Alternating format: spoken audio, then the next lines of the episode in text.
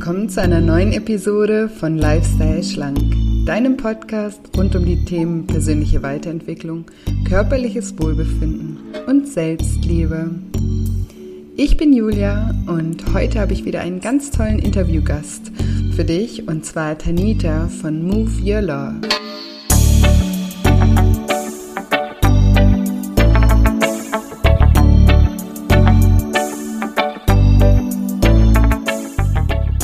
Ja, und wenn du dich fragst, warum es so wichtig ist, sich selbst anzunehmen, um ein erfülltes und glückliches Leben zu führen, dann bist du in dieser Episode genau richtig. Hallöchen, schön, dass du da bist, schön, dass du wieder reinhörst. Ich freue mich riesig, dir heute ein Gespräch ähm, zu, äh, gleich vorzuspielen ähm, zwischen mir und Tanita von Move Your Love. Dieses Gespräch ist entstanden letzte Woche ähm, ist es diesmal nicht ein Interview, wie ihr das sonst kennt, also dass ich nur Fragen stelle und Tanita erzählt, sondern wir haben uns gegenseitig so ein bisschen interviewt, beziehungsweise wir haben einfach miteinander gesprochen und Themen, die wir uns beide bewegen, einfach darüber geredet. Ihr erfahrt in dem Interview am Anfang noch mal ein bisschen was auch über mich, ähm, was vielleicht viele von euch schon wissen, die, die öfter den Podcast hören. Aber vielleicht gibt es ja auch neue Zuhörer, die gerade erst einschalten, ähm, die, für die das auch noch mal interessant ist. Und ansonsten erfahrt ihr viel auch über Tanita und über ihre Denkweise und viele ähm, Denkanstöße und viel ähm, ja, Inspiration und Dinge über, ja, die einfach dazu bewegen, selber noch mal wieder zu reflektieren und ähm, nachzudenken. Und ja, ich fand, es war ein wunderschönes Gespräch und ich hoffe, es gefällt euch genauso gut wie mir. Und gleich geht es jetzt auch schon los mit dem Gespräch mit Tanita. Aber vorher wollte ich dir noch eine, eine kleine Überraschung mitteilen. Und zwar habe ich mich entschlossen, ein kostenfreies Online-Seminar zu machen. Ein kostenfreies Live-Online-Seminar, das am Samstag, den 16. November um 10 Uhr morgens stattfindet. Also am Samstag, den 16. November um 10 Uhr morgens. Und es ist wirklich komplett kostenfrei. No strings attached, versprochen. Ähm, wenn du da Lust drauf hast, da dabei zu sein. Ich spreche da über Themen, die wir hier auch im Podcast besprechen äh, oder auch schon besprochen haben, aber nochmal im Detail. Ich erkläre dir, wie Gewohnheiten entstehen und wie sie auch aufgelöst werden können, welche Rolle dein Unterbewusstsein beim Abnehmen spielt, ähm, was emotionales Essen ist, ähm, wie es entsteht und wie es auch aufgelöst werden kann. Ich spreche auch nochmal darum, warum Diäten einfach nicht funktionieren und auch was dich bisher davon abgehalten hat, dein Ziel zu erreichen. Ähm, die, die dir den Podcast öfter hören, die wissen schon, dass da ganz viele Glaubenssätze dahinter stehen. Darüber sprechen wir nochmal im Detail. Und auch, wie du motiviert in die Umsetzung kommst. Und natürlich auch, wie ihr wisst, auch immer mein Thema, ähm, ja, wie deine Selbstliebe und dein Selbstvertrauen oder wie du deine Selbstliebe und dein Selbstvertrauen auch stärken kannst und warum das auch so wichtig ist beim Abnehmen.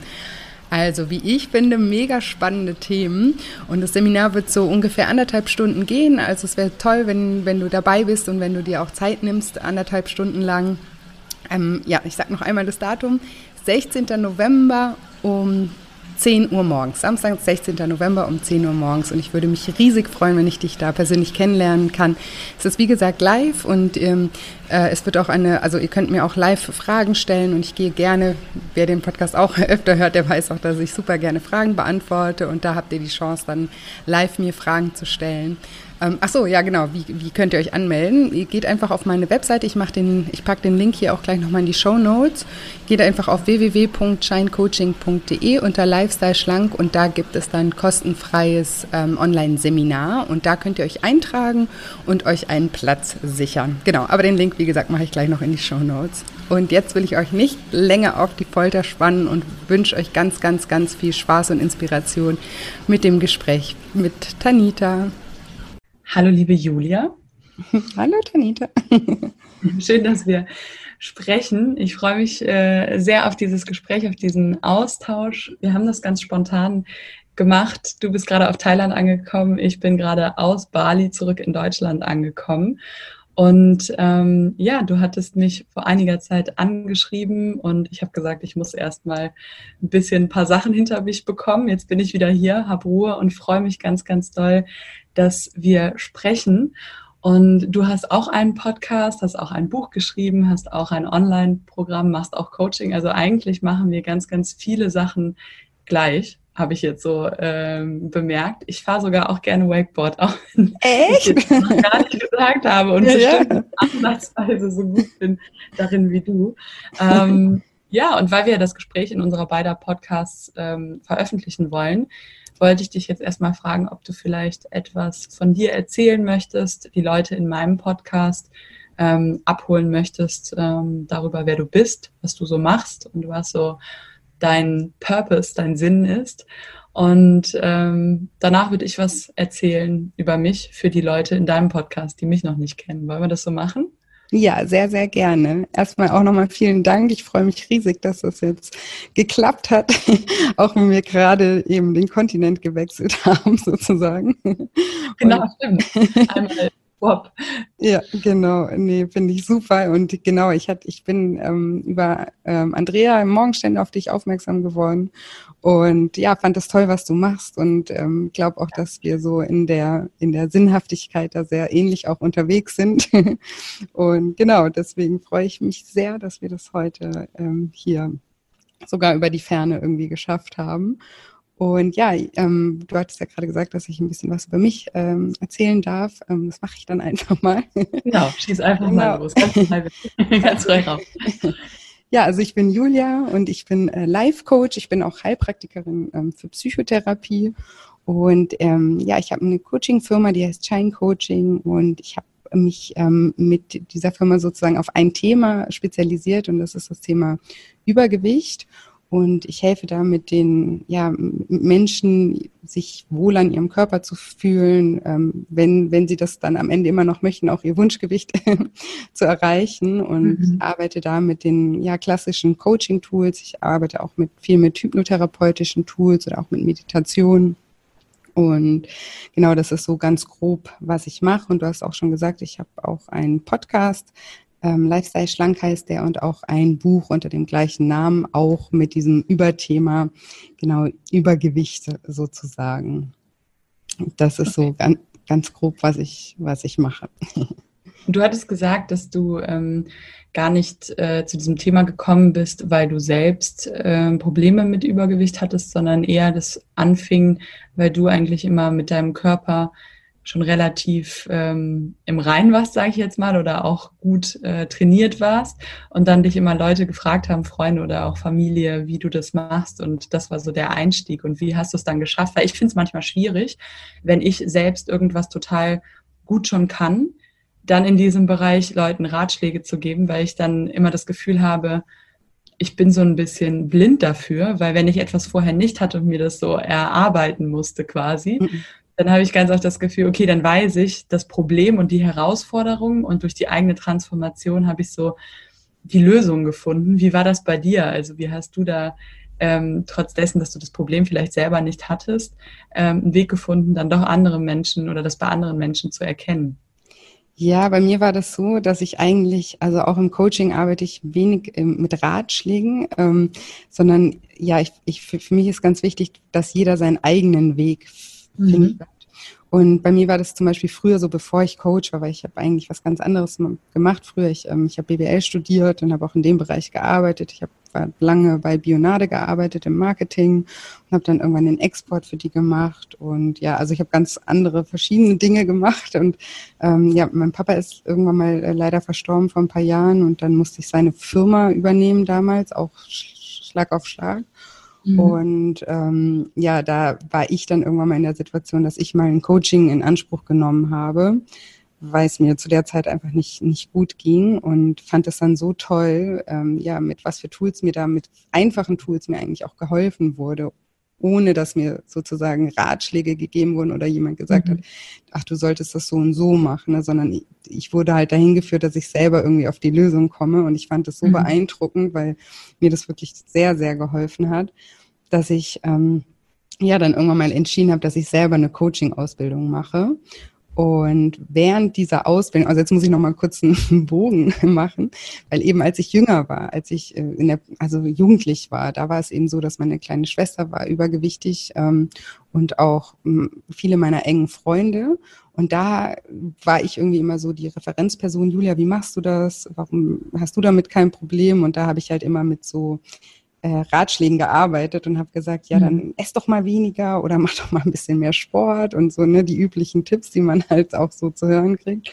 Und ähm, das hat halt leider nie wirklich funktioniert, weil die, die, meine Freunde oder auch meine Schwester, die haben dann mal eine Woche lang irgendwie durchgehalten und sind dann wieder mhm eingeknickt und ich war dann auch total ratlos und ähm, wusste nicht, wie ich, wie ich ihnen helfen soll. Und mich hat es damals wirklich sehr beschäftigt. Ich habe sogar mit meiner Ärztin äh, drüber gesprochen, mit Freunden von meinen Eltern, die Psychologen waren, habe ich damals schon darüber gesprochen, weil mich das so ratlos gemacht hat, weil ich immer dachte, die wollen das doch so sehr, warum schaffen die das nicht? Mhm.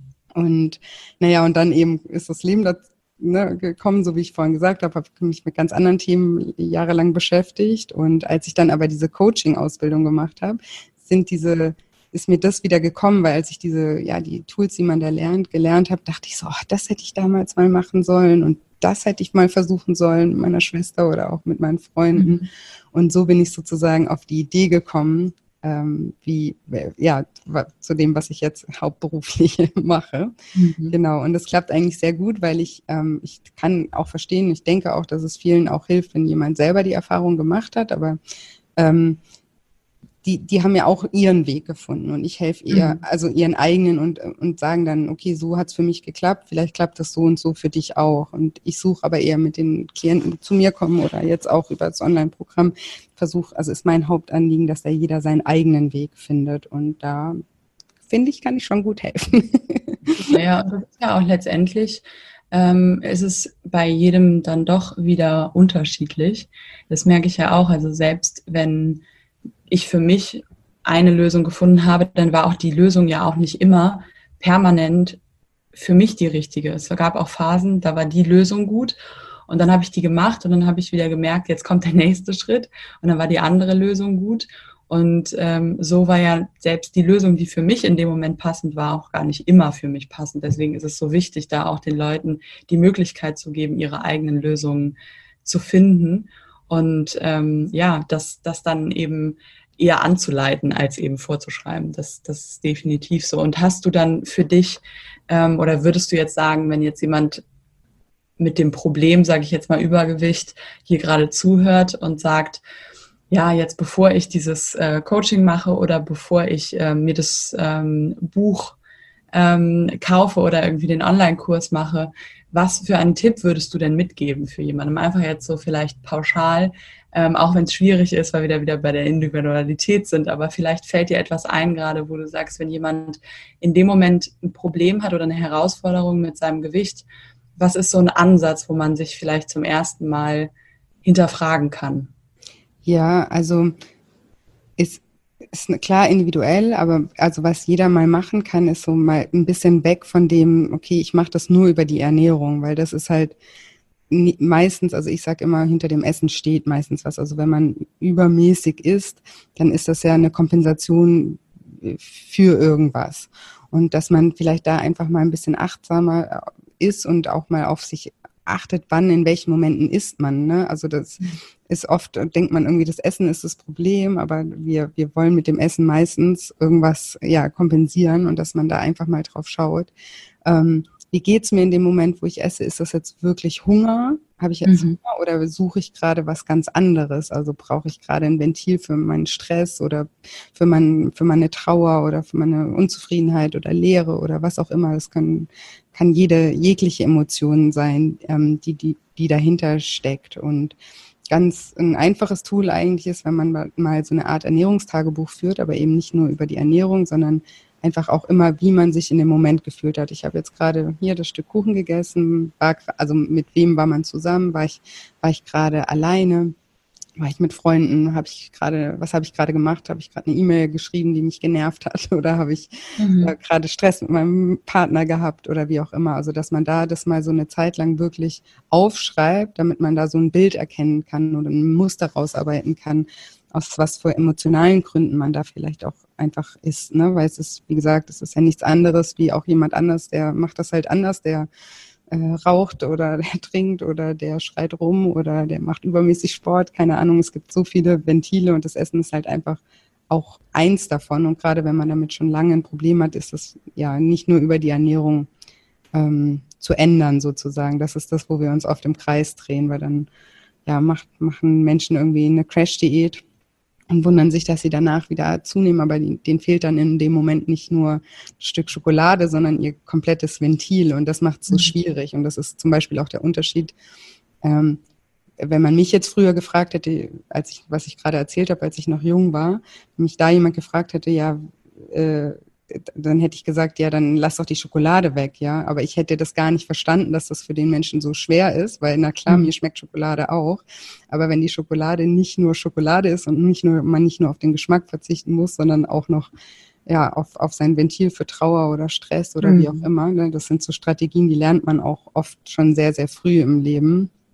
Und genau, und deswegen ist es erstmal der erste Schritt, ist mal rauszufinden, warum man überhaupt isst und da eine Achtsamkeit reinzubringen und dann im zweiten Schritt zu schauen, Möglichkeiten einfach mal kreativ zu sein und auch willig zu sein, mal auszuprobieren, was man sonst tun kann, um ja, also oder was für andere Ventile man finden kann, um mit seinen Emotionen umzugehen. Ja, also das, das ist ja dann auch ganz individuell und das wird natürlich auch nicht vom ersten Tag an klappen, ne? wenn man jetzt sagt, okay, ich esse, habe jetzt rausgefunden, ich esse immer, weil ich Stress habe mhm. und jetzt mache ich Yoga oder so, dann ist klar, dass jetzt nicht nach den ersten zwei Tagen man denkt, ach, jetzt habe ich überhaupt gar kein Bedürfnis mehr. Man, man müsste den, man muss den Sachen natürlich auch eine Chance geben, weil das ist ja alles verknüpft auch in unserem Gehirn. Und man muss natürlich auch eine Chance geben, dass man ja neue Gewohnheiten auch schafft, mhm. um dem Gehirn zu signalisieren, hey, das ist auch eine super Methode, um seinen Stress abzubauen. Jetzt nur bei dem Beispiel,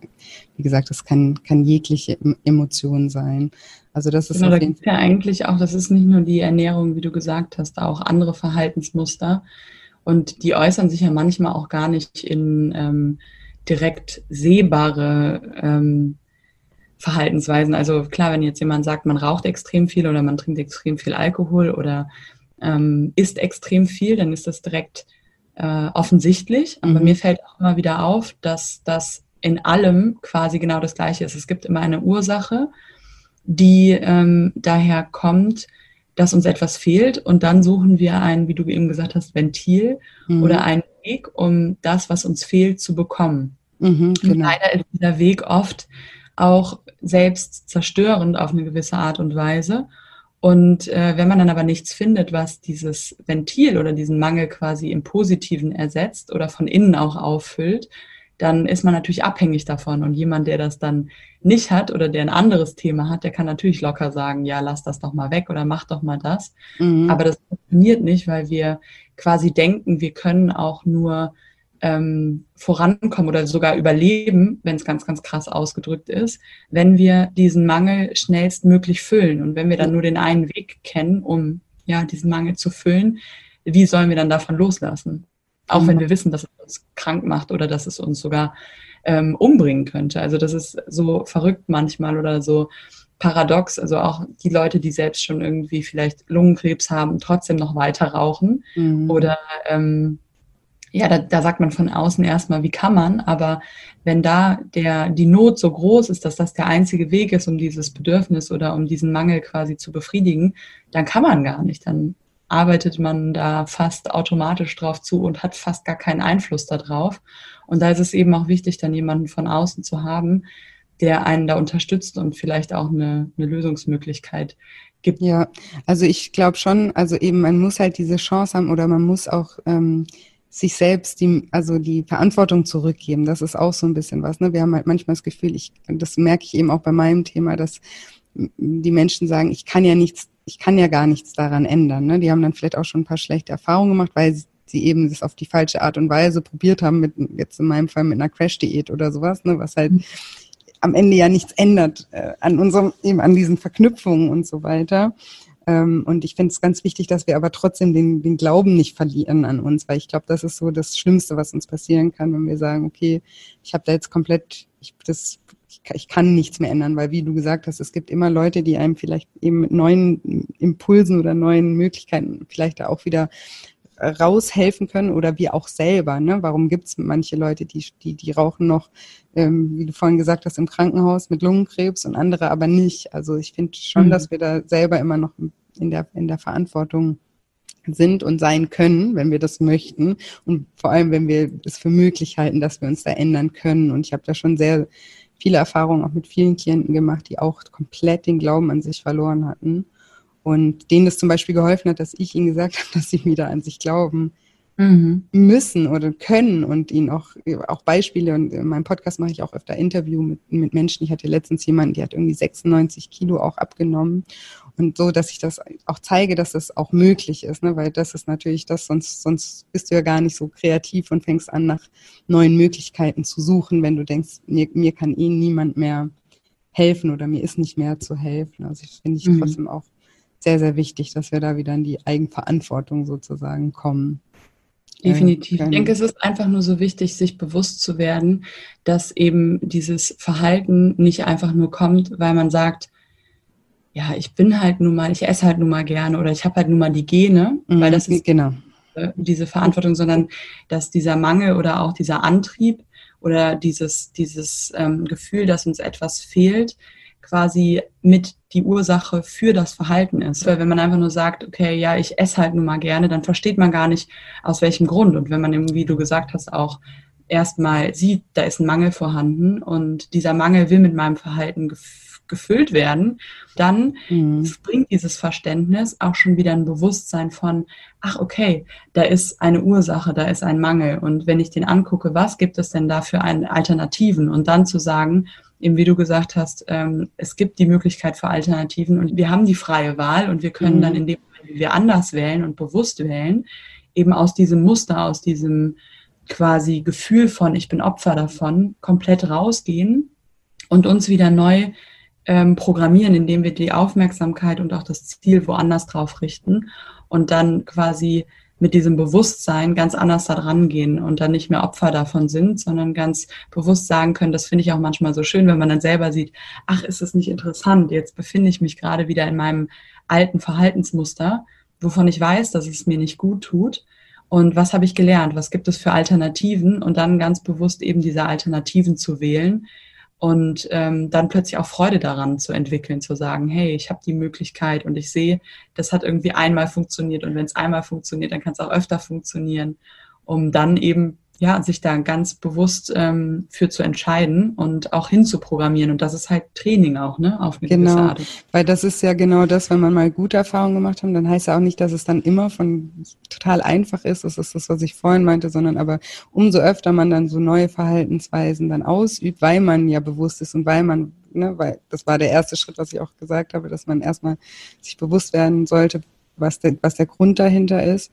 Und ähm, ja, wenn man das dann öfter neue Verhaltensweisen auch aus, ausübt, werden die ja auch irgendwann zu Gewohnheiten. Und dann haben wir auch das Gefühl, die zu brauchen, so wie wir jetzt denken, wir brauchen das Essen oder wir brauchen die Zigaretten mhm. oder wir brauchen irgendwas anderes, weil wir sind halt Gewohnheitstiere und in vielen ähm, Dingen ist das auch gut so oder ja, ist das auch sehr praktisch. Und wenn, wenn man es dann schafft, sich da, wie du vorhin gesagt hast, sich umzuprogrammieren, dann bleibt es ja auch nicht immer so schwer, wie es am Anfang ist. Nur am Anfang ist es halt auch, wie du gesagt hast, ein Training.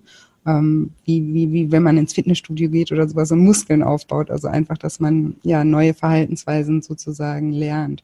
Und ich schaue auch immer sehr von beiden Richtungen, also dass man eben für, für sein Ventil. Also ich sage jetzt mal, ich nehme jetzt nochmal das Beispiel Stress. Man sagt auf der einen Seite, okay, wie kann ich anders mit Stress umgehen anstelle von Essen und dann aber auch von der anderen Seite nochmal schaut, wie kann ich denn generell vielleicht den Stress in meinem Leben auch reduzieren und ähm, ja, was gibt's da noch für Möglichkeiten? Also jetzt nur bei dem Beispiel, ne? deswegen arbeite ich sehr, sehr ganzheitlich weil das natürlich auch wichtig ist. Also wir werden natürlich nicht äh, äh, negative Emotionen komplett aus unserem Leben streichen können, aber wir werden die auf jeden Fall, ähm, ja, wir, wir können immer auch daran arbeiten, die auch zu reduzieren, weil das hat ja auch was damit zu tun, wie wir über die Dinge denken auch. Und ja, und das ist ähm, genauso wichtig sozusagen, dass man da auf, von beiden Seiten arbeitet. Mhm. Genau. Ich auch. ja, magst du dich denn vielleicht nochmal äh, für meine Zuhörer auch und ein bisschen was von deiner Arbeit auch erzählen? Ich habe jetzt schon so viel gesprochen über mich. Ja, ja ich, ich mache im Grunde wirklich ähnliche Dinge wie du. Ähm, ich versuche bei ähm, mir selbst vor allen Dingen jeden Tag immer wieder zu gucken, wo habe ich gewisse Verhaltensmuster, ja, die mir nicht gut tun und wie kann ich auch die umschiften, umprogrammieren, um dann ein einfach wirklich glücklicheres und erfüllteres Leben zu führen. Und ähm, ja, das ist mein Fokus vor allen Dingen aber auch immer wieder bei mir selbst, jeden Tag, jeden Moment in meiner Beziehung ähm, mit den Menschen, mit denen ich zusammen bin. Eigentlich bezieht sich mittlerweile fast alles da drauf, was ich auch auf Instagram oder über meinen Podcast teile, weil das für mich so mittlerweile so der Sinn meines Lebens ist. Der Sinn dreht sich um Verbundenheit und um Annahme und um Entwicklung von mehr Licht und ähm, mehr Liebe in meinem Leben.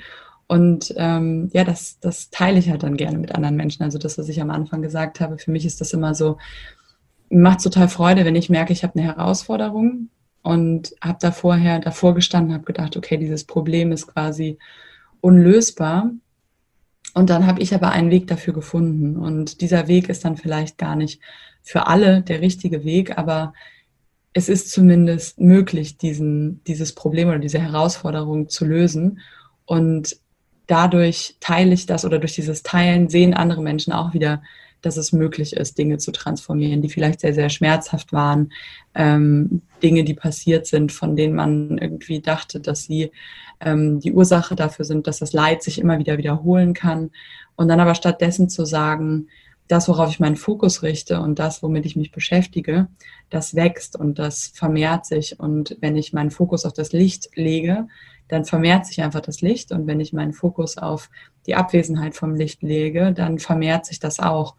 Und ähm, das versuche ich einfach über meine persönlichen Beispiele zu teilen und dann Menschen auch irgendwie wieder Zuversicht zu geben, eben dass es für alles eine Lösung gibt und dass sie selbst Schöpfer über ihr Leben sind und die Lebensfreude und auch die Lebenskraft und ähm, ja, die, der Mut im Leben Dinge umzusetzen aus ihnen selbst kommt und auch, dass das nicht vom Himmel fällt. Also ich habe vor zwölf Jahren angefangen, mich mit dem Thema so bewusst zu beschäftigen und habe dann auch, während ich früher noch gemodelt habe, immer ähm, während der Castings, wenn ich gewartet habe oder in Haare Make-up oder so, ähm, Bücher gelesen, schon damals irgendwie Gespräche mit Gott und ähm, mhm. ja, Sachen von Marion Williamson und alle möglichen Dinge, die so zu mehr Verbundenheit führen und auch Kontakt zu sich selbst, weil ich damals den Kontakt zu mir irgendwann verloren hatte, so vor allen Dingen in meiner Pubertät und dann gesagt habe, okay, auch wenn man im Außen alles hat, wovon man immer denkt, dass es einen glücklich macht, kann man sich innerlich noch sehr, sehr leer fühlen. Und das hat dann bei mir dazu geführt, dass ich angefangen habe, mich immer mehr damit zu beschäftigen und dann auch irgendwann gesagt habe, ich möchte es gerne meinen Fokus nur noch darauf richten und habe dann eben auch nach dem Modeln nicht irgendwas anderes studiert, sondern quasi eigentlich mich selbst studiert und an mir selbst rum probiert, ähm, das umzusetzen, mhm. was ich in Büchern gelesen habe oder was ich in Indien gelernt habe oder was ich von anderen Lehrern gelernt habe. Ich habe dann noch zwei Jahre für einen Coach gearbeitet und äh, habe dann später auch eine Coaching-Ausbildung gemacht, arbeite aber selbst wirklich wenig mit diesen Tools, die ich da ähm, gelernt habe, sondern mache das eher so intuitiv. Das ist vielleicht dann doch so ein Unterschied, weil ich irgendwann ähm, für mich gemerkt habe, dass dieses Intuitive einfach super, super gut funktioniert. Und manchmal kann man dann auch auf diese Tools zurückgreifen, aber ich habe das Gefühl, dass ich sehr viel spüren kann bei Leuten und durch dieses Gefühl und durch diese Fragen ähm, sich die Leute das dann selbst auch beantworten können oder selbst auch auf diese Lösungen kommen. Deswegen würde ich sagen, dass so mein größtes Tool eigentlich das Gefühl ist, was ich bekomme, wenn ich mit jemandem rede ähm, und dadurch sehr, sehr schnell an die Ursache, ähm, das, das, also an das Urgefühl komme, was das Verhalten auslöst und dann durch Fragen eben die Menschen dahin führe, dass sie sich darüber selbst bewusst werden. Ja. Auch wenn das manchmal von außen ein bisschen hingeleitet ist, aber quasi ist es ja nicht von außen, weil ich ja im Grunde die spüre. Also ich gehe da nicht vom Kopf dran mit meiner Erfahrung, sondern ich spüre quasi die. Und ich glaube, der Grund, warum ich mittlerweile Menschen so gut spüren kann, ist, weil ich mich selbst mittlerweile richtig gut spüren kann und weil ich mittlerweile selbst ähm, meine ganzen Gefühle und Ängste so gut schon angeguckt habe und mich denen hingewendet habe und da reingeatmet und reingespürt habe, mhm. dass ich ganz schnell diese Vibration auch bei anderen Menschen ja dann spüren kann. Und ich habe immer das Gefühl, je besser ich mich selbst kenne umso schneller kann ich auch andere Menschen erkennen. Mhm. Für mich zumindest in meiner Sicht oder auch erspüren so. Und das ist das, was ich einfach versuche, immer wieder parallel die ganze Zeit an mir selbst zu arbeiten, in Anführungsstrichen, ähm, Dinge zu transformieren, die mich beschweren, die mich ähm, ja, klein denken lassen, zusammenziehen lassen und eigentlich trennen von dem Flow und stattdessen dann ähm, ja den Fokus oder mein, meine Aufmerksamkeit darauf zu richten, eher das Licht einzuladen und mich wieder zu verbinden. Und Liebe bedeutet für mich eigentlich nur Verbundenheit mit dem Leben oder Verbundenheit mit anderen Menschen oder ähm, ja, mit, mit allem, was so existiert. Und das ist meiner Meinung nach auch so ein bisschen die Essenz, aus der wir kommen was wir dann vergessen, wenn wir auf diese Welt kommen, weil wir dann wieder in unserer eigenen Persönlichkeit, in unserem Ego, in unserer Individualität sind. Und für mich geht es eigentlich bei allem, was ich mache, wieder um diese Trennung anzuerkennen und zu sehen, dass wir zwar individuell sind, aber dass wir in unserem Kern alle trotzdem miteinander verbunden sind und durch diese Liebe und Annahme auch wieder Frieden und Flow und Einheit auf dieser Welt schaffen können. Und ja, konkret bedeutet das, mit dem, was jetzt gerade in diesem Moment vor mir ist, ähm, das anzuerkennen, dass das genau das ist, was für mich gerade wichtig ist. Deswegen ist es vor mir. Und sich dann oder mich dann nicht mehr gegen das Leben zu werden, wehren, sondern eins damit zu werden und zu sagen, okay, wie kann ich diese Situation quasi auch annehmen und eins damit werden, selbst wenn ich mich dazu entscheide, die dann loszulassen, aber wie kann ich dadurch wachsen? Was ist die verborgene Schönheit hinter dieser Situation? Und für mich habe ich so festgestellt, wenn ich das mache in jedem Moment und jedem Moment, der mir begegnet, liebevoll und offen und annehmend entgegengehe, dass dann das Leben einen totalen Flow bekommt und dass das dann so die Erfüllung auch bringt und dadurch ganz, ganz viele Dinge abfallen, von denen man vorher dachte, dass sie einem Erfüllung bringen. Mhm. Und dann alles, was dazu kommt, das kommt dann auch so on top. Und ja, das versuche ich einfach anderen Menschen mitzugeben, weil ich für mich zumindest zu diesem Zeitpunkt merke, dass mich das sehr erfüllt. Ja, ja, mega, mega schön. Und sag mal, ich habe, äh, wollte ich vorhin nicht unterbrechen, weil ich alles so interessant fand. ähm, aber ganz kurz nochmal zurück, weil du gesagt hast, du hast in der Pubertät so ein bisschen den Bezug zu dir verloren. Kannst du das noch, ähm, ja, kannst du dich da noch dran erinnern? Was ist da irgendwas ähm, passiert in dem Moment oder ähm, ja, wie, wie ist es dazu gekommen? Also es war bei mir ein bisschen so, als ich auf die ähm, Mädchenschule dann gegangen bin. Ich hatte das Gefühl, dass in der Grundschule ähm, noch alles okay war, so, was, was die Verbundenheit zu mir selbst anging. Und war da auch irgendwie sehr verbunden mit, mit dem höheren Ganzen. Also damals waren das für mich auch noch Engel. Ich habe immer die Engel um Unterstützung gefragt, habe immer gedacht, so ja, die Engel kümmern sich schon um mich und wenn ich ein Problem habe, so wie man jetzt quasi mit dem Universum kommuniziert und alles positiv ausrichtet, habe ich das immer mit Schutzengeln gemacht. Mhm. Und das hat mich sehr, sehr lange getragen und dadurch habe ich mich auch sehr lange verbunden gefühlt mit dem großen Ganzen. Und irgendwann ähm, habe ich das aber auch dann in der weiterführenden Schule kommuniziert und da war das dann nicht so cool und dann habe ich das irgendwann aufgehört und irgendwie habe ich das Gefühl heute, dass das mit dazu geführt hat, dass ich dann diese Kommunikation mit dem großen Ganzen so ein bisschen verloren habe.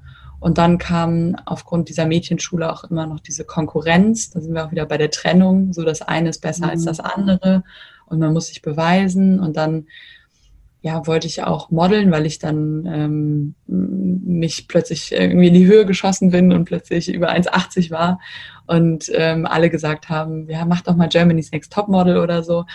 Und dann habe ich mich tatsächlich dafür beworben für die zweite Staffel, bin auch angenommen worden und wurde aber parallel von einem Scout aus Paris entdeckt und bin dann stattdessen eben nicht zu Germany's Next Top Model gegangen, sondern habe mit dieser Agentur einen Vertrag abgeschlossen und bin dann nach Mailand gegangen und dann nach Asien gegangen und habe dann mit 18 mit der Schule aufgehört und war dann in der Welt unterwegs. Und da ging es dann hauptsächlich darum, welches Cover kann ich bekommen, welchen, für welchen Designer kann ich äh, die Show eröffnen, ähm, welches Magaz Magazin ist ähm, jetzt gerade gut, wie kann ich, also der Fokus war halt ständig in diesem nächsten Ziel und wie kann ich noch besser werden, auch noch mehr Anerkennung bekommen.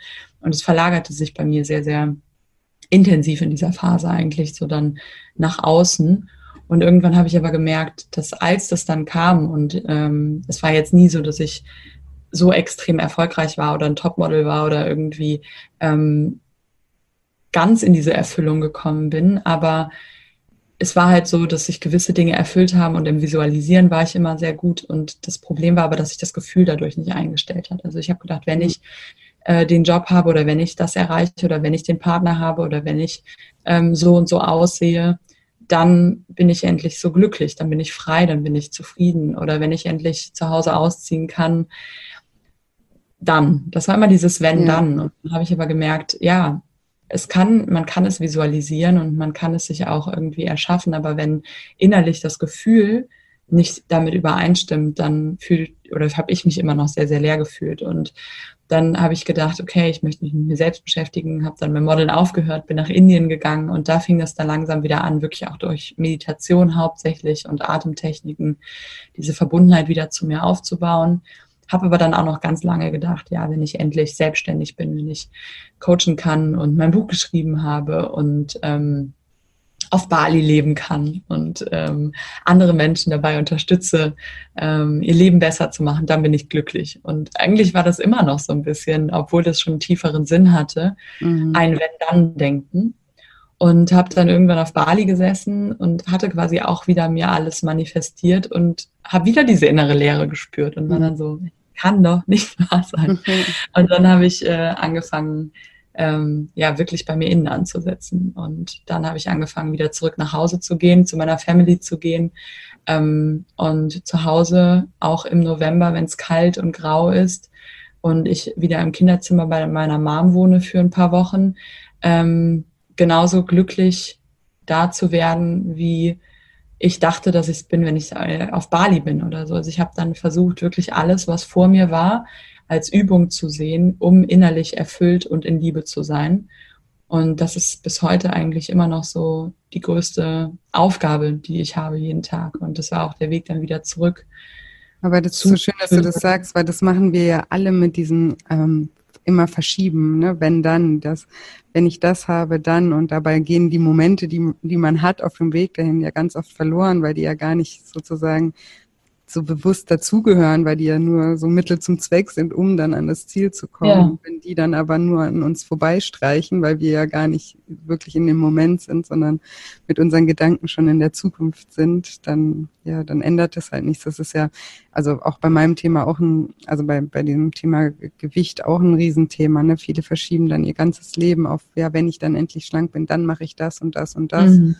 Und dabei wäre es so schön, wenn Sie jetzt schon anfangen würden, mit sich Ihre Träume zu erfüllen oder auch Ihr Leben bewusst zu genießen, weil auch das würde ja am Ende auch diesen Prozess auch vereinfachen, ne? weil wenn wir mehr bei uns sind und wenn es uns besser geht, dann, dann fällt einem ja auch alles im Leben viel, viel leichter, als wenn wir, ja, wenn wir in einem ständigen Kampf sind. Ne? Und das, das ist es ja, aber das ist ja, ähm, ja mega interessant auch, dass du das auch so früh schon, schon entdeckt hast und da auch so ja, radikal dann warst. Hast du dann wirklich alles hingeschmissen? Hast gesagt, nö, mhm.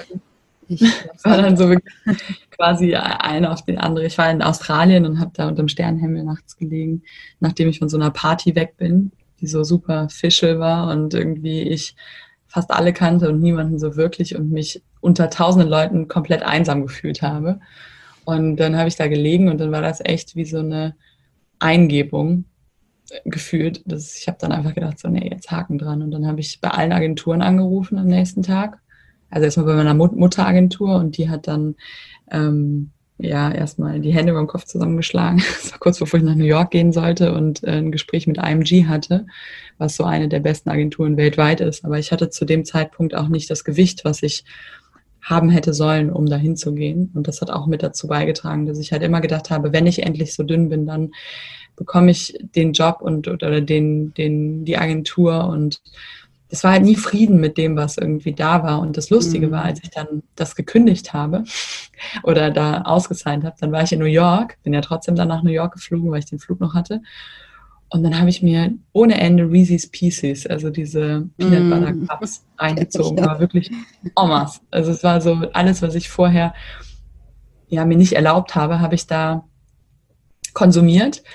Und das Lustige war, ich habe das dann für ein paar Wochen gemacht und dann hatte ich überhaupt gar keinen Bock mehr darauf. Also es war dann so, ich habe es mir erlaubt und dachte so, ey, selbst wenn ich jetzt 70, 75 Kilo wiege, was halt bei mir immer so Idealgewicht waren, selbst bei 1,83, 1,84 waren immer so 59, 60 Kilo maximal. Oh, und ja. ähm, das war halt für meine Größe einfach mhm. irgendwie extrem schwierig. Und ich war früher ja. sehr, sehr dünn, weil ich immer schon dünn war. Aber mit dem Frau sein und ich habe dann auch irgendwann Diabetes bekommen, ähm, war das nicht mehr so automatisch ähm, ja, möglich und ähm, habe dann das ganz, ganz lange krampfhaft versucht. Und das Interessante war aber in dem Moment, als ich das alles einmal losgelassen hatte, dann habe ich es ganz doll konsumiert und dann hatte ich keine Lust mehr. Und dann habe ich plötzlich voll abgenommen. also ich habe dann, also ich hatte, bevor ich das gekündigt habe, hatte ich irgendwie 64 Kilo und ich sollte die ganze Zeit diese 4 Kilo verlieren. Und dann habe ich irgendwie kurz, ich glaube sogar 70 Kilo gehabt. Und dann, oder 68 oder so, und dann ist es plötzlich runtergegangen und dann war ich auf 62, obwohl ich ganz normal gegessen habe ähm, dann hat sich das so natürlich eingependelt und dann habe ich nur noch auf mein Gefühl gehört und habe auch da wieder intuitiv geguckt, was möchte mein Körper gerade und das mache ich auch heute noch und heute ich bin echt, also vom Gewicht her, ähm, ich achte null da drauf und ich mache auch echt verhältnismäßig wenig Sport, aber ich bin immer extrem schlank, weil ich glaube ich jetzt wieder in mein natürliches, was möchte ich, reingekommen bin. Also ich habe mir mhm. auch keine Gedanken darüber gemacht. Ich habe auch nicht gedacht, diese Pizza macht mich jetzt dick, weil wenn ich das denke, dann macht mich der Gedanke meiner Meinung nach auch dick. Vor allem ist es, ist es ja so, die meisten, die zu, zu mir kommen, auch ähm, meine Klienten, das sind auch alles Menschen, die sozusagen ihren Bezug dazu verloren haben, weil diese ganzen Diäten ja Sachen vorschreiben. Deswegen das, was ich eingangs gesagt habe, ist mir so wichtig, dass jeder seinen Weg da wieder findet, weil äh, man macht also diese die ganzen Diäten machen das kaputt, dieses natürliche Gefühl. Ja. Und manche machen das über Jahre und das dauert dann auch, auch eine Zeit lang, bis man wieder zu sich findet, weil man halt auch so viele, ja, Dinge gehört hat und was man machen soll und was man auf keinen Fall machen soll und dann alles überdenkt und wie gesagt dann die Pizza schon isst und während man die nur anguckt schon gefühlt zunimmt, weil man sagt, das, das geht doch nicht, ne? Und dann also äh, ja, viel Schwarz-Weiß-Denken auch dabei ist, so entweder ich mache jetzt hier radikal Diät oder dann auf der anderen Seite äh, ich lasse mich jetzt total gehen oder sowas, ne? Wenig Mittelweg und sowas. Das kommt halt alles durch dieses ja, Diätindustrie und ja, ich meine, in der, in der Modelbranche kann ich mir vorstellen, dass das da natürlich auch ein riesen ähm, Thema damals war oder Körper auch ein riesen, riesen Thema ja, war. Dieser Aber, Gedanke, ja. ich darf nicht, der, der löst auch so einen Druck aus. Und ich meine, manche Leute sagen jetzt, oh, ähm, 70 Kilo, was sind denn 70 Kilo oder so? Aber wenn man normalerweise auf 58 Kilo irgendwie sein soll, dann mhm. sind so 12 Kilo für mich waren in dem Moment schon wirklich viel. Mhm. Und wenn man es dann auch noch nicht darf und die ganze Zeit nur unter Leuten ist, die noch dünner sind, Klar. ist ja dieser Vergleich auch so, ähm, ja, schwer, also es bringt so viel Schwere mit sich. Und ich habe einfach für mich herausfinden dürfen, dass je liebevoller ich mit dem, was ich esse, auch umgehe und das aus dieser Liebe heraus mache und auch aus dieser Annahme heraus mache und ich segne mein Essen mittlerweile fast immer, bevor ich esse und dann stelle ich mir vor, dass mein Körper genau das für sich herausnimmt aus diesem Essen, was er braucht und dass er das herauslässt, was ihm gerade nicht gut tut. Mhm. Und ich habe das Gefühl, dass dieses Bewusstsein dafür auch nochmal einen riesigen Einfluss darauf hat, wie letztendlich der Körper das ähm, verwertet. Und wie gesagt, wenn ich den, die Überzeugung habe, ich brauche nur Schokolade anzuschauen und werde schon dick, dann sind wir wieder bei diesen selbsterfüllenden Prophezeiungen. Das, woran ich glaube, das, was ich auch als Gefühl in mir trage, das zeigt sich dann auch im Außen. Und wenn ich mich die ganze Zeit schon dick fühle und zu schwer fühle und mir bei jedem Essen, was ich quasi in mich einnehme, denke, es macht mich noch dicker, wie soll ich dann abnehmen? Also ja. es ist ein Widerspruch in sich und das ja, das habe ich halt auch dadurch so extrem feststellen dürfen, weil ich dann einfach gedacht habe, so jetzt egal, jetzt wird alles hier genommen, worauf ich Lust habe. Und dann hat sich diese Lust auch irgendwie nach einem am Anfang extremen Überschuss an süß und ungesund, aber auch wieder eingependelt, weil mhm. ich glaube, dieser Mangel, den ich mir selber aufgebaut habe, einmal befriedigt werden musste und dann aber auch gut war. Und dann, ja, konnte ich das auch ähm, besser loslassen oder, oder normal einpendeln halt einfach, ja. ja, voll das schöne, schöne Beispiel auch. Und eben, es macht ja auch nichts. Jeder hat sein, auch sein Idealgewicht, wie er sich wohlfühlt. Ne? Das ist ja auch, ich habe auch ganz unterschiedlich. Ich habe Klienten, die wiegen 180 aufwärts und ich habe Klienten, die, die haben, bei denen geht's auch nur um fünf Kilo oder sowas, aber die fühlen sich trotzdem nicht wohl. Ne? Jeder muss ja, und dann manchmal ist es, ähm, witzig, dann äh, zeigt sich im Coaching, dass eigentlich gar nicht das Gewicht war, weswegen sie sich nicht wohlgefühlt haben in manchen Fällen, aber in anderen Fällen war es dann dann doch irgendwie ein, zwei Kilo und dann haben sich andere Sachen auch wieder gelöst und deswegen kann, ich, mhm. kann man das, glaube ich, so pauschal oder darf man das auch nicht in irgendeine Richtung verurteilen, weil jeder hat ja einen Anspruch darauf, sich, sich wohlzufühlen und jeder hat ja auch so einen Anspruch darauf, sein Idealgewicht zu haben oder wie, wie er gerne, wie er das gerne hätte. Ne? Und manchmal ist es auch wichtig, dass man in einer gewissen Zeit ein bisschen mehr auf den Rippen hat, weil man sich vielleicht in dem Moment ein bisschen schützen muss auch. Ähm, das finde ich ganz interessant. Und wenn aber innerlich dieses Gefühl von, ich muss mich vielleicht auch nicht mehr schützen, weggeht, dann geht plötzlich auch dieser, dieser Schutzmantel quasi von alleine weg, weil alles dient ja zu etwas, genauso wie der Diabetes auch meiner Meinung nach zu etwas dient ähm, und jegliche Krankheit oder jeglicher Ausdruck vom Körper eigentlich auch dafür da ist, um uns vielleicht vor irgendwas zu schützen oder um uns ja. ähm, auch etwas Gutes zu tun. Also gar nicht so dagegen zu kämpfen, sondern sich vielleicht mal liebevoll zu fragen oder auch den Körper mal zu fragen, so, hey, warum, warum denkst du, brauchst du das gerade oder warum ist es gerade wichtig, dass da mehr dran ist, weil es gibt ja sogar Leute, die essen wirklich fast gar nichts und haben, bei denen bleibt es trotzdem. Oder es gibt Leute, die mhm. essen ganz, ganz viel, sowas bei mir halt früher und es ist trotzdem nichts dran gekommen. Dahinter liegt meiner Meinung nach immer auch ein Glaubenssatz oder ein Gefühl, was dann auslöst, dass der Körper gewisse Dinge besonders annimmt oder gar nicht erst annehmen kann. Mhm. Auch wenn man, ich, so generell gar nicht zunehmen kann, ist es auch oft ein Spiegel davon, dass es einem generell schwerfällt, Dinge anzunehmen.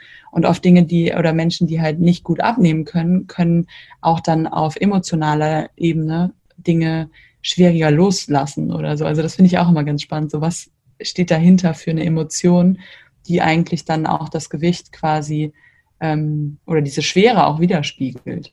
Ja, also ich bin da auf jeden Fall deiner Meinung, dass es immer einen Sekundärgewinn sozusagen gibt. Also bei jeder Krankheit. Ich sage auch zum Beispiel, spreche auch darüber, dass Übergewicht oder nenne das oft als Symptom. Deswegen ist auch eine Diät für mich immer eine Symptombekämpfung und die, die heilt ja nicht die, die Ursache und auch dieses mit dem, äh, dass man sich einen Panzer sozusagen, einen Schutzmantel äh, bildet. Und das, da ist es eben aber auch total wichtig, dass man dann schaut, wie kann ich mich sonst schützen? Also und warum fühle ich mich so unsicher und welche, welche ähm, Dinge in meinem Leben führen dazu, dass ich mich gerade so unsicher fühle? Warum brauche ich gerade diesen Mantel? Ne? Und dass man ja da auch auf beiden Seiten dann anfängt ähm, zu schauen. Also erstmal zu schauen, was gibt's noch für, ein, für einen Mantel, was gibt's für einen Schutzmantel, den ich mir anlegen kann, der nicht, nicht ganz so destruktiv ist also wie gesagt, wenn es jetzt ja ein paar Kilo sind, ist das ja auch überhaupt nicht schlimm, aber wenn sie dich auf der anderen Seite irgendwie so sehr belasten, ja, dann ist es halt doch wieder schlimm. Also und ähm, auf der anderen Seite eben zu schauen, warum bin ich so unsicher und was, woher kommen meine Ängste und was kann ich, was, wie, wie kann ich, wie kann ich ähm,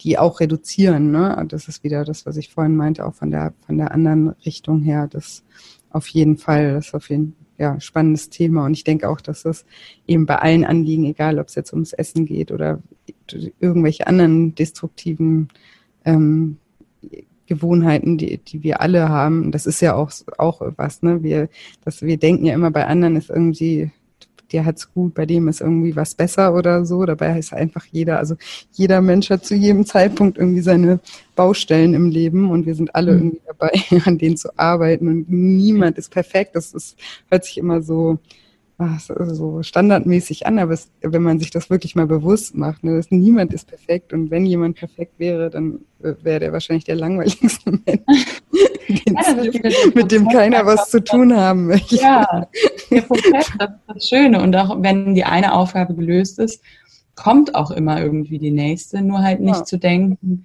ähm, ja, wenn ich das, wenn ich das erreicht habe, dann endlich, dann ist alles weg und dann kommt auch wieder diese Enttäuschung, sondern eher zu sagen, ich bin jetzt schon glücklich, obwohl ich noch gar nichts erreicht habe und bin aber trotzdem offen für all die Herausforderungen, die dennoch kommen. So, also das, das finde ich ja. ist immer ein schöner Ansatz, dann zu sagen, auch wenn jetzt gerade nichts da ist, und das sehe ich auch immer wieder auf Bali oder gerade in diesen Ländern, wo man sich denkt, wie können die so happy sein, obwohl die quasi nichts haben, mhm.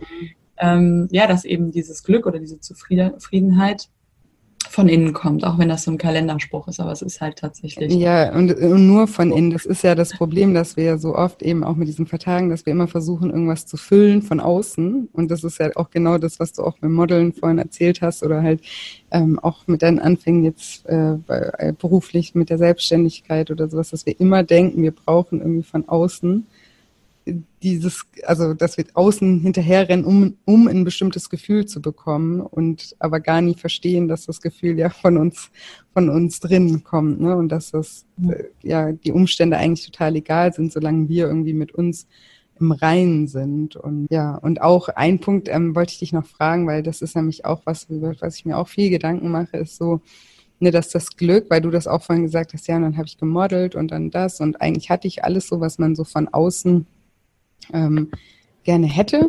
Aber ich habe, ähm, also war innerlich nicht erfüllt oder nicht leer. Manchmal glaube ich auch, oder wollte ich dich fragen, ob du das auch so siehst, dass wir oft Sachen so vorgelebt bekommen oder jetzt auch gerade durch die sozialen Medien ist es ja in den letzten Jahren noch krasser irgendwie geworden, dass wir immer denken, wir müssten auch sowas toll finden. Ne?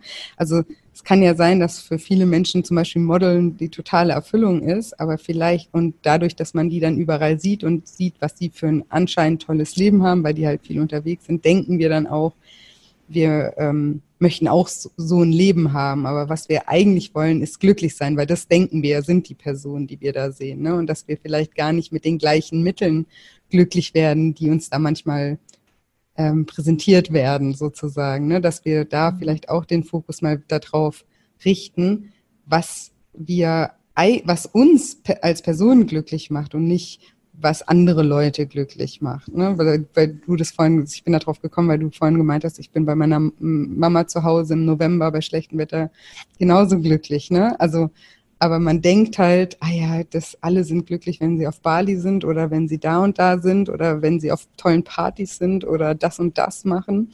Aber vielleicht ist das ja gar nicht das, was sie machen, was wir in dem Moment beneiden, in Anführungsstrichen, sondern einfach nur das Gefühl, was uns das vermittelt. Und das ist einfach nur, dass die Menschen anscheinend glücklich sind und dass man da mhm. nochmal nach innen geht und sich wirklich fragt, was macht mich denn als Person glücklich? Weil ja, und das auch bei sich selbst immer wieder hinterfragt, weil ich habe auch am Anfang gedacht, wenn ich endlich aus der Schule raus bin und dann Model bin, dann bin ich glücklich. Und eine Zeit lang war ich auch total glücklich als Model. Also ich bin auch immer noch dankbar, dass ich das alles machen durfte. Aber irgendwann habe ich auch gemerkt, nee, jetzt gibt's noch mehr. Und dann bin ich nach Indien gegangen und habe selber gelernt und dann war ich in diesem Prozess der, des Lernens auch total glücklich. Aber irgendwann war, hat es auch nicht mehr gepasst und ich bin da auch wieder rausgewachsen vielleicht. Mhm. Und dann habe ich ähm, ja äh, als Coach und ähm, Instagram und äh, all die Sachen gemacht. Und jetzt merke ich auch gerade, ja, das ist was, ich bin auch glücklich in jedem Moment, aber auch egal, ob ich das habe oder nicht habe mittlerweile, weil ich einfach weiß, dass das nicht davon abhängig ist. Und als nächstes steht jetzt vielleicht das Muttersein an. So mhm. Wahrscheinlich ist jetzt nicht mehr lange so. Das heißt, man ist ja auch selber immer in einer anderen Phase und dann nicht zu sagen, nur weil mich das auch einmal glücklich gemacht hat, muss es mich immer glücklich machen und dann einfach da ähm, drin zu bleiben, weil es bequem ist, sondern auch immer wieder den Mut zu haben und zu gucken, was ist die Transformation. Und das ist halt so ein bisschen schwierig. Auf der einen Seite sage ich auch immer, ja, nimm einfach alles an und auf der anderen Seite bleib aber auch nicht in der Komfortzone. Also da gibt es auch kein, du musst immer alles annehmen oder du musst immer ähm, noch neue Ziele haben und dich weiterentwickeln, sondern es gibt immer so Phasen und es ist immer so dieses Yin und dieses Yang auf dieser Welt. Und manchmal ist es einfach der Zeitpunkt zu sagen, jetzt nehme ich genau alles an, wie es genau gerade vor mir ist. Und im nächsten Zeitpunkt gehe ich aber auch wieder los und transformiere wieder etwas und aber dabei auch den Prozess dann eben anzunehmen und nicht zu sagen, erst wenn das da ist, kann ich wieder glücklich sein, sondern sagen, ich möchte mich trotzdem weiterentwickeln und ich möchte trotzdem nochmal eine Transformation machen, aber ich umarme eben jeden Schritt bis zu diesem Ziel hin und versuche auch während jeden Schrittes das Glück schon in mir drin zu spüren. So, das ja. finde ich wichtig. Ja, ganz wichtig auch, ja, eben. Und eben sich auch immer wieder selber zu reflektieren und sagen, okay, eben, man verändert sich ja auch. Jede Erfahrung verändert einen selber ja auch. Und dann ist ja auch klar, dass uns nicht irgendwie das, gleiche, jetzt, keine Ahnung, ich bin jetzt Mitte 30, macht mich auch nicht das genau das gleiche glücklich wie mit 15 oder so, ne? Also ist ja, ist ja auch logisch, Gott sei Dank. Weil sonst, äh, ja, äh, passen manche Sachen ja dann auch nicht mehr so ganz. Ähm, ja, und da, da auch immer wieder ja aus, aus der Komfortzone rauskommen und, und sich neu entdecken und auch sich trauen, sich selber neu zu entdecken und ähm, sich immer wieder die Chance zu geben, auch wirklich glücklich zu sein. Ne? Und nicht in so einem Zustand zu verharren. Ich nenne es immer gemütliches Elend, ne? wenn man dann halt ja. nicht, also äh, einfach, da geht es einem nicht richtig schlecht, aber auch nicht richtig gut. Und eigentlich, ja, man, man darf auch beides ja, mal erfahren. irgendwann und dann fragen sich die Leute, warum bin ich in der Depression? Und oft ja. ist halt die Ursache dann dafür, dass man quasi ähm, ja die, die schmerzhaften Dinge irgendwie nicht will. Aber wenn es halt keinen Minusbereich ähm, gibt, also auch diese Wellen nicht gibt, dann ist halt auch oft der ja, der, der Plusbereich nicht da. Ne? Also das ist dann ist dann auch die, die Ekstase und die Freude, nachdem es vielleicht mal kurz anstrengend war und schief gelaufen ist, auch nicht mehr da. Ja. Und da dann gucken, wo ist es zwar angenehm, aber auch nicht wirklich erfüllend. Ja, auf, auf jeden Fall. Das sehe ich auch so. ich glaube, da könnten wir jetzt auch noch wahrscheinlich Stunden drüber quatschen. Wir haben am Anfang gesagt, wir wollen uns ähm, nicht so allzu viel Zeit nehmen und auch machen. Ich glaube, jetzt sind wir doch quasi fast auf eine Stunde. Hat nicht ähm, geklappt, ne? Ich habe nämlich, meine Uhr war verdeckt, deswegen habe ich gar nicht, ich habe gedacht, du sagst bestimmt was. Ähm, nein, aber nochmal, also vielen Dank auf jeden Fall für deine Sichtweisen, für deine Sachen, die du machst, also für alle von meinem Podcast. Ähm, besucht Julia in ihrem Lifestyle Schlank Podcast auf Instagram. Wie heißt du nochmal auf Instagram? Äh, Julia unterstrich Scheincoaching. Schein wie auf Englisch äh, scheinen, also S-H-I-N-E. Scheincoaching. Ja. Auf. Deutsch, auf Deutsch wäre auch ein bisschen doof, ne? Ja, kommt auch manchmal. Nur so, als würde ich coachen. Schräg, schräg an und sagen, wie bist du da drauf gekommen?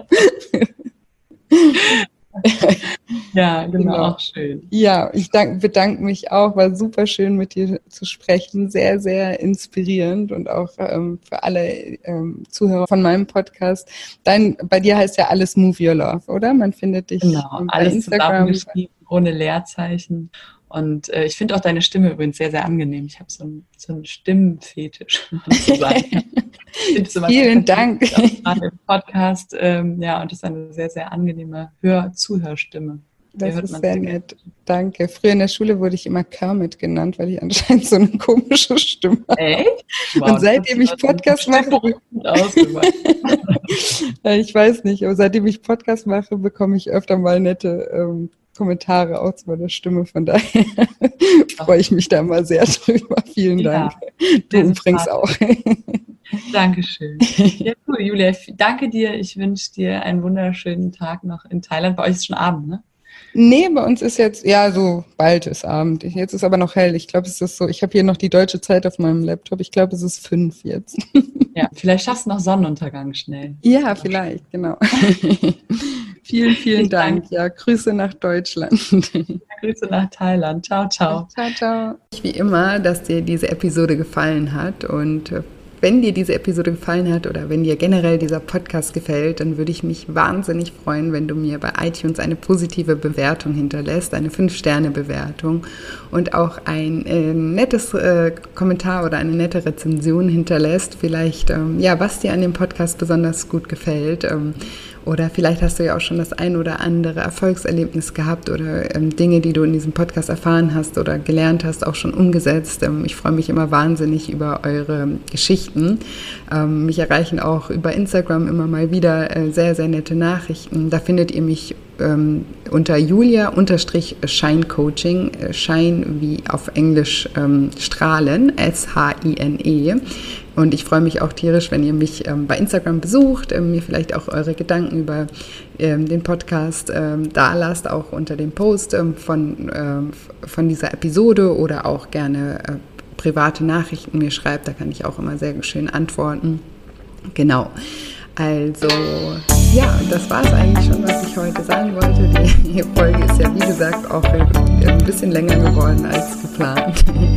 Deswegen wünsche ich euch jetzt einfach wie immer eine wunderschöne Woche voller neuen Möglichkeiten und ich freue mich ganz arg, wenn wir uns am Dienstag wieder hören. Bis bald, eure Julia.